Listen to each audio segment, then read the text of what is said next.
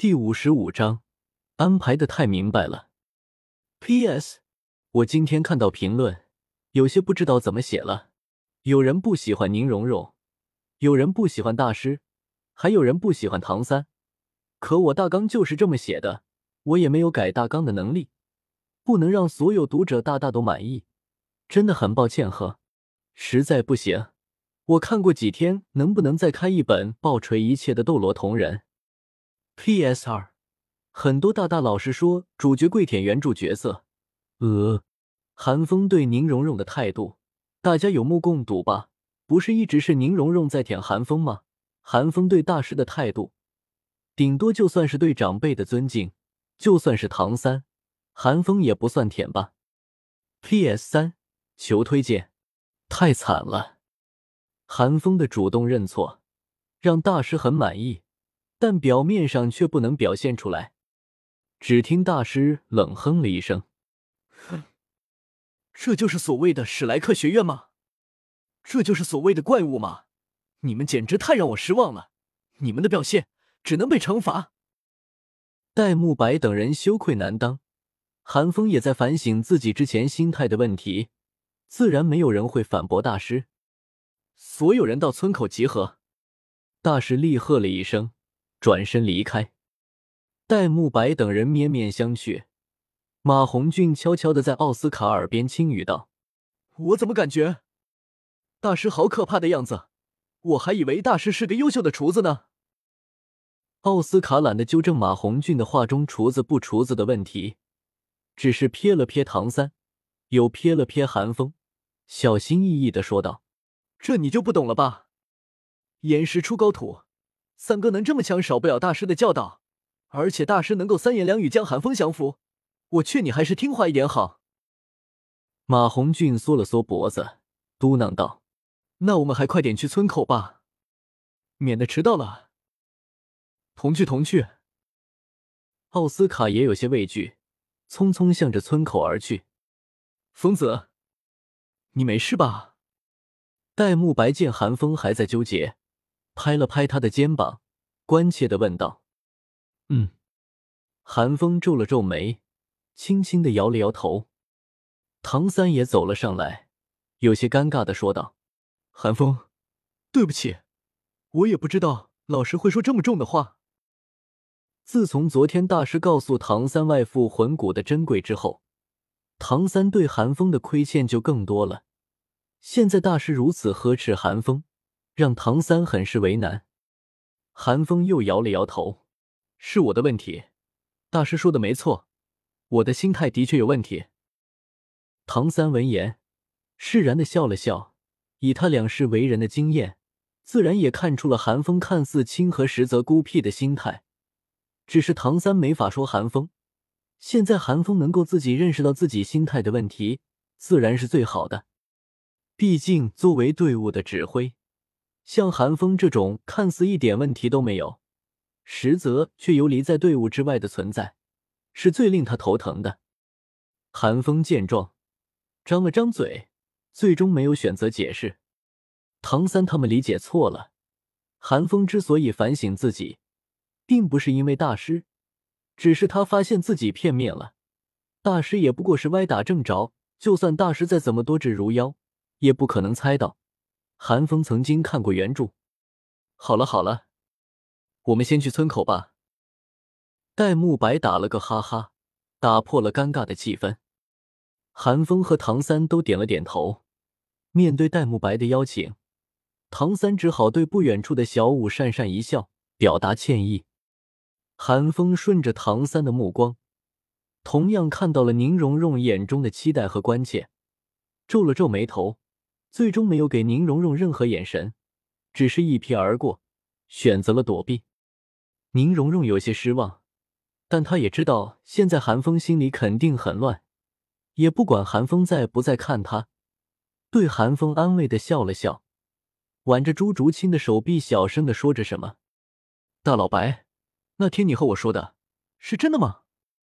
韩风自然注意到了宁荣荣的神情变化，心中突然一阵烦躁。没来由的对戴沐白问道：“戴沐白有些愣神。那天，那天？我说了那么多，我哪知道那句话？没事了。韩风突然不问了，自顾自的朝着村口走去。擦！戴沐白怪异的看着韩风，追了上去，意有所指的呛声道：“疯子，说话说一半，三天之内必长痔疮啊！”韩风只是瞥了戴沐白一眼，记得洗袜子。戴沐白神情顿时一僵。村门口，奥斯卡和马红俊早早的就到了，一脸谄媚的站在大师身后。宁荣荣三女一脸鄙夷的看着马红俊和奥斯卡，但他们却不以为耻，附议道：“不畏强权是吧？等会大师惩罚的时候，哥们就看着你们怎么哭的。”他们可是看见村口那明晃晃的八个箩筐，每个箩筐里面都放着一块大石头，少说也是二十斤。看见这个，他们能不趋炎附势吗？而此时。韩风三人方才姗姗来迟，这令奥斯卡和马红俊不由得感慨：“三巨头就是三巨头，勇气可嘉。”不过令他们失望的是，大师并没有像他们想象的一样大怒，反而是平静的指了指村口的八个箩筐，不容置疑的说道：“每人一个箩筐，不能用魂力，从这里出发到索托城一个来回，一个人回不来，全部不许吃饭。”索托城一个来回，不许吃饭。奥斯卡和马红俊同时大叫了一声，四只眼睛瞪得滚圆，难以置信的看着大师，似乎想让大师收回成命。索托城距离史莱克学院可不近，就算用上魂力，来回也要一个时辰。现在大师却不让他们用魂力，还要负重，这一个来回下来，不得五六个时辰。五六个时辰之后。晚饭时间都过了，这对马红俊而言，简直比杀了他还要难受。出发！谁知大师直接无视了他们俩，厉喝了一声，吓了两人一大跳。唐三自然不会违抗大师的意志，利索的背上了箩筐。韩风早就知道会这样，也背上了箩筐。戴沐白本就要强，唐三和韩风都行动了。也是没有迟疑的背上了箩筐。朱竹清为了变强，动作甚至比戴沐白还快。小五和宁荣荣虽然不愿，但韩风和唐三都没有异议，自然是夫唱妇随了。这让马红俊和奥斯卡无泪的大哭了两声，不情不愿的背上了箩筐。等韩风背上箩筐的时候，顿时感觉浑身一沉。韩风掂量了一下。箩筐中的石头得有二十公斤重，这令韩风无声的狞笑了一声。他记得原著里是十五公斤重，这么算起来，那多出来的四十多公斤都是给自己准备的啊！真看得起我啊，大师。虽然心中这么想着，韩风还是义无反顾的跑了出去。不得不承认的是，身为一个没有背景的穿越者。接受大师的指导，的确是个不错的选择。那么多穿越前辈拜大师为师，不就是看上了大师的知识吗？韩风不会拜大师为师，但他并不介意让大师训练自己。等韩风等人都离开学院之后，弗兰德出现在大师身边，这样会不会太严苛了？他们是怪物，自然就要用怪物的修炼方法。我都算好了。